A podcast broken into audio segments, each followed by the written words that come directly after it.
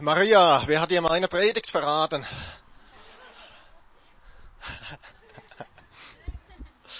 Ja, heute geht's um Lazarus Teil 2. Bei Teil 1, da ist übrigens mein Smartphone ausgefallen wegen der großen Hitze und der Sonneneinstrahlung. Das ist heute eher unwahrscheinlich. Das war ähm, Johannes 11, finden wir das Jahr mit Lazarus und das war beim ersten Mal die Verse 1 bis 16 und heute geht's weiter ab dem Vers 17 bis zum Ende. Und äh, um besser reinzukommen, wollen wir aber das Gesamte nochmal äh, uns anschauen in Form von einem kurzen Video. Wer nicht sehen kann, weil er vielleicht ein bisschen weiter weg sitzt, kein Problem das ist einfach der Bibeltext, der da äh, gesprochen, der da gesprochen wird. Okay, Astrid, Film ab. Martha. Ich habe das genannt, die Aber des Glaubens. Wenn du jetzt sagst, Markus Deutsch schwach, das muss heißen, das Aber des Glaubens. Nein, es ist richtig, es sind nämlich zwei. Die Aber des Glaubens.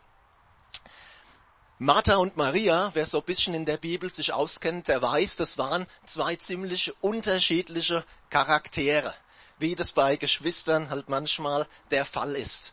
Die Martha, das war so eine, eine Macherin, die hat irgendein Problem gesehen, Ärmel hoch und angepackt. Und die Maria war eher der kontemplative Typ. Jesu Nähe, das ist gut, das reicht mir, lass die anderen mal schön springen und machen. Und das Unglaubliche, ne, für jeden echten Deutschen, Unglaubliche, Jesus gibt Maria auch noch Recht. Aber das wäre eine Predigt, eine Predigt für sich. Auch hier ergreift Martha die Initiative. Sie läuft Jesus entgegen, geht vor die Stadt und sie sagt, Herr, wärst du hier gewesen, wäre mein Bruder nicht gestorben. Und die Bibel ist hier so ein bisschen wie eine E-Mail. Sie übermittelt uns nicht, in welchem Tonfall hat Martha das gesagt, mit, mit, mit welcher Mimik, mit welcher Gestik. Vielleicht war da ein kleiner Vorwurf auch drin. Ja? Hey Jesus, schön, dass du da bist. Aber wir hätten dich vor einer Woche gebraucht. Wir wissen es nicht. Aber wir wissen, wie dieser Dialog weiterging. Dann kommt nämlich ein Aber des Glaubens. Aber auch jetzt weiß ich, dass Gott dir alles geben wird, worum du ihn bittest. Was ist charakteristisch für so ein Aber des Glaubens? Ich denke, es sind zwei Sachen. Punkt eins, das Aber des Glaubens beschönigt nicht eine Situation. Martha hat nicht gesagt, hey, eigentlich ist bei uns alles gut, uns geht's äh, super und ja, wir haben gerade eine kleine Party laufen, deswegen die ganzen Leute zu Hause. Martha hat ganz klar gesagt, Jesus, du warst nicht da und mein Bruder ist krepiert. Das war die Situation, das war die Wahrheit. Und ich glaube, gerade wenn wir schon lange mit Jesus unterwegs sind, müssen wir uns das immer wieder vor Augen halten.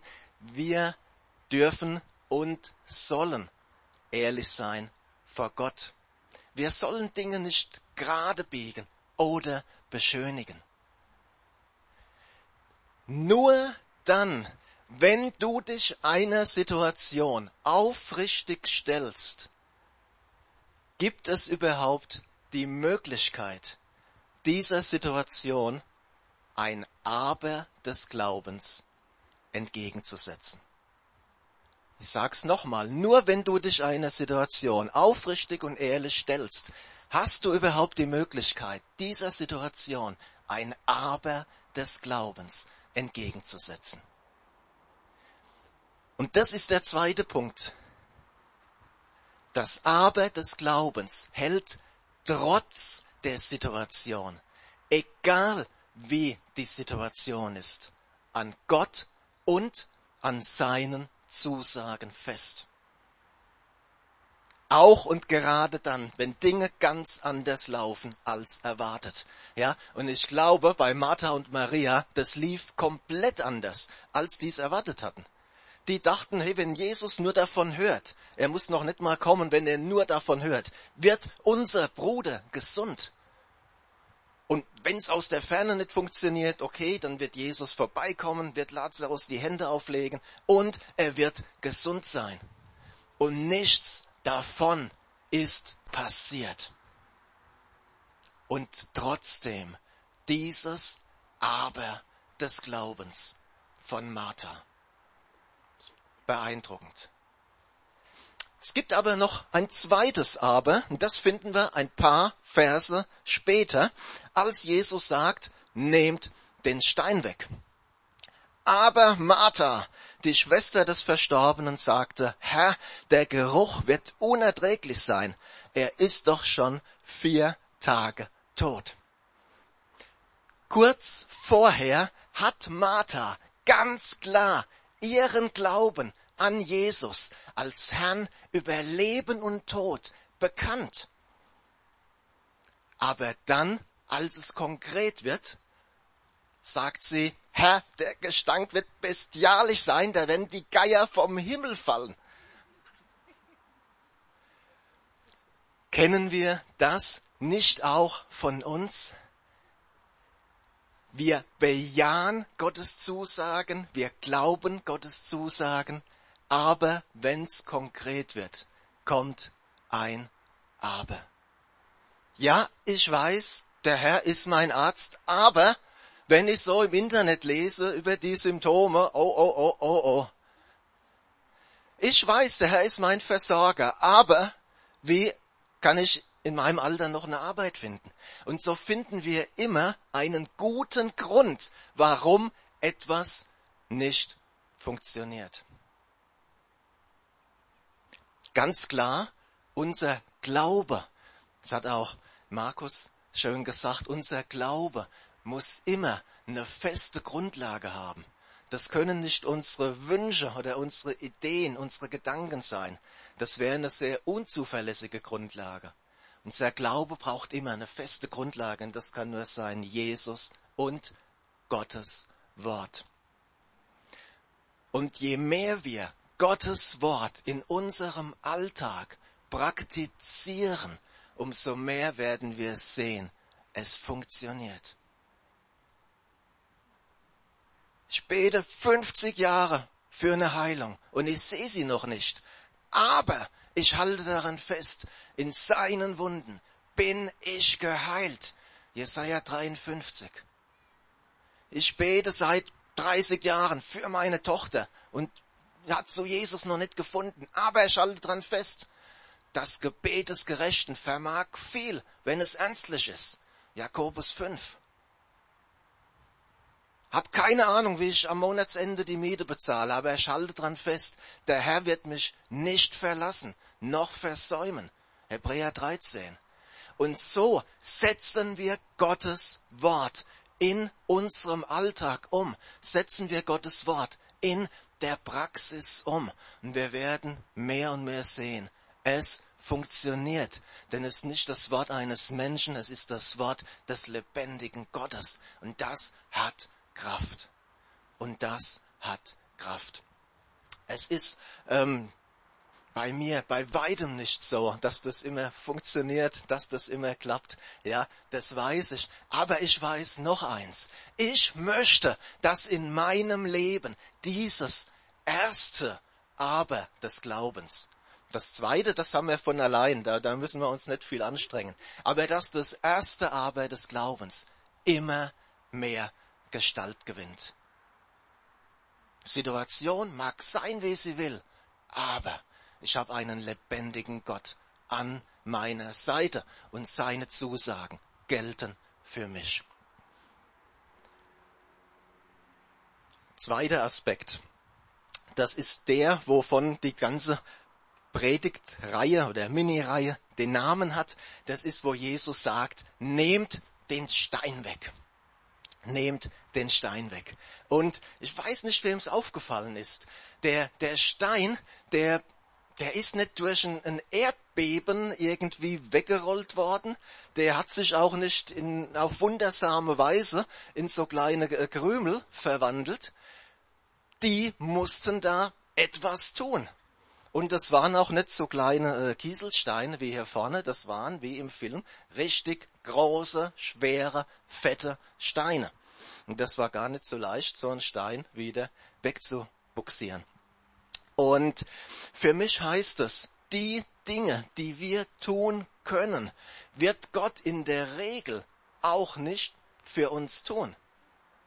Da sagt Gott schon, hey, mach das, was du kannst. Ja? Wisst ihr, manchmal sagen Christen, ja, wenn der Herr will, wird er das machen und wenn er will, wird er das machen und wenn er will, wird er noch das machen. Und das ist manchmal gar nicht so viel Glaube, sondern Faulheit. Die Dinge, die wir machen können, wird Gott in der Regel auch für uns nicht machen. Ja, wir dürfen ihn da um Weisheit bitten, Herr, zeig mir, was in der Situation dran ist. Und dann, was Gott uns gegeben hat, wo er Türen geöffnet hat, dann das wirklich auch tun. Nehmt den Stein weg. Ja, das ist die, ich sag mal, natürliche Ebene. Es gibt aber auch noch eine eine bildhafte Ebene. Schaut mal, die ganzen Hoffnungen von Martha und Maria lagen in dieser Höhle. Die ganze Hoffnung, dass Lazarus wieder gesund werden würde, dass ihr Leben wieder weitergehen würde wie vorher, waren begraben in diesem Grab. Und da war wirklich, da war Dunkelheit drin, Verwesung, übler Geruch. Und ich glaube fest, dass auch heute Leute hier sind, die bildhaft, bildhaft gesehen, so einen Stein in ihrem Leben haben die etwas in ihrem Leben haben, das dich davon abhält, die Person zu sein, zu der Jesus dich schon längst gemacht hat. Die Person zu sein, als die Jesus dich schon längst sieht. Und heute sagt Jesus auch, nehmt den Stein weg. Lege im Vertrauen auf Jesus die Dinge ab, die nicht zu ihm und nicht zu dir gehören. Und Jesus möchte auch Neues reinsprechen. Lazarus, komm heraus. Das war ein Gotteswort, das Leben gesprochen hat. Und das möchte Jesus heute in unser Leben genauso, genauso tun. Noch dritter kurzer Aspekt. ganz am Ende. Als das Wunder geschehen ist, haben viele Leute sind zum Glauben an Jesus gekommen, aber nicht alle. Ein paar haben nichts anderes zu tun gehabt, als direkt zu den Pharisäern zu laufen. Und ich denke, wir können sicher sein, das war keine Missionierung, ne? sondern die haben gesagt, hey, ihr habt da ein echtes Problem mit, mit diesem Jesus. Wir sehen hier klar, ein Wunder alleine führt nicht unbedingt zum Glauben. Ein Wunder, richtig verstanden, muss immer auf Jesus Christus hinweisen. Das ist ein Zeichen auf Jesus hin. Und wenn sich Wunder verselbstständigen, kann es gefährlich werden. Denn auch der Teufel kann Wunder tun, sagt die Bibel ganz klar. Wenn Gott in unserem Leben handelt, wenn Gott in unser Leben hineinredet, haben wir immer zwei Möglichkeiten. Wir können uns darauf einlassen oder wir können es ablehnen. Eine Entscheidung, die wir treffen. Ich glaube, manchmal stehen wir in unserem Leben wirklich an ganz großen Kreuzungspunkten, ja, wo es jetzt wirklich darum geht, gehe ich in diese Richtung oder gehe ich in, in diese Richtung. Ähm, Ehe ist so eine große Entscheidung, Berufswahl, ja? Aber ich glaube, zu 95 Prozent wird unser Leben von den vielen kleinen Entscheidungen bestimmt, die wir jeden Tag treffen. Und die in der Summe den Unterschied machen. Und wenn Gott dich anspricht, wenn Gott redet, wenn Gott handelt, geh nicht dran vorbei. Lass dich drauf ein und folge ihm nach, so klein das vielleicht auch sein mag. Ich lade euch ein, nochmal aufzustehen. Und wir wollen einfach jetzt nochmal zwei, drei Minuten uns Zeit nehmen. Und wir hatten über verschiedene Dinge gesprochen und es ist immer gut, wenn man über Sachen redet, wenn man Sachen hört, aber das Beste, Bessere ist, wenn man sie auch umsetzt, wenn man sie praktiziert. Und wir hatten unter anderem von diesem Aber des Glaubens gesprochen. Und vielleicht bist du jemand, der, der, der auch immer einen guten Grund hat, warum Sachen nicht funktionieren. Ja? Ähm, man sagt, dass die Hummel rein physikalisch eigentlich gar nicht fliegen kann. Ist physikalisch unmöglich. Aber sie weiß es nicht und macht es trotzdem. Vielleicht bist du jemand, der, der auch immer ein Aber hat. Ja, Herr Aber. Ja, ich glaube dir schon Aber. Jetzt ist die Zeit, genau das abzulegen bei Jesus. Vielleicht bist du auch in einer schwierigen Situation, das trifft so ein bisschen auf das Wort von rein. Eine schwierige Situation. Vielleicht eine finanzielle Not, vielleicht eine Krankheitsnot. Und dann sage ich dir, setze jetzt ganz bewusst ein Aber des Glaubens dagegen. Ja, okay, Herr, die Situation ist so und so, aber dein Wort sagt, und das setze ich jetzt, im Glauben dagegen. Und wir wollen uns da einfach so eins, zwei Minuten Zeit nehmen in der Stille, wo du das jetzt einfach vor Gott, vor Gott bringen kannst, für dich. Wirst du Gottes Herrlichkeit sehen? Herr, und das wollen wir. Herr, wir wollen deine Herrlichkeit sehen. Herr, wir wollen, dass dein Wille geschieht, Herr, auf Erden wie im Himmel. Jesus, und wir, wir bringen dir wirklich unseren Glauben, Herr, dass du ihn anrührst, dass du ihn stärkst. Jesus, wir legen dieses, dieses Aber, was dein Wort immer klein macht, was dich klein macht. Jesus, wir legen es ab an deinem Kreuz, ganz neu. Jesus, und egal wie die Situation ist, egal wie die Umstände sind, egal wie hoch die Berge sind, Herr, wir setzen dem ein Aber des Glaubens entgegen. Denn mit uns ist Gott, der lebendige Gott. Er ist mit uns und sein Wort gilt für uns. Halleluja. Danke. Vielleicht sagst du auch, okay, ich bin mir gar nicht so sicher, ob Gott wirklich an meiner Seite ist. Mit, mit, mit Gott, mit, mit Jesus kann ich noch gar nicht viel anfangen. Und wenn das der Fall ist, dann, dann ist es gut, wenn du da ehrlich bist. Und ich lade dich wirklich ein, nach dem Gottesdienst gerne zu mir zu kommen. Wir werden miteinander reden, wir werden miteinander beten und du kannst heute noch, heute noch Jesus einladen in dein Herz. Es gibt nichts Wichtigeres und Besseres als diese Entscheidung. Komm nach dem Gottesdienst gerne auf mich zu. Letzter Punkt, wir hatten gesprochen von diesem Stein. Jesus sagt, nimm den Stein weg. Und das weißt du wahrscheinlich ganz genau, aha, das ist der und der Punkt. Und wenn es da was gibt und wenn du diesen Stein wegnehmen möchtest, dann gib ihn jetzt Jesus. Wollen auch da nochmal paar Sekunden einfach stille sein, die Gelegenheit haben. Vertraue auf Jesus und leg jetzt im Vertrauen ihm diesen Stein oder diese Steine in deinem Leben. Leg's Jesus jetzt hin.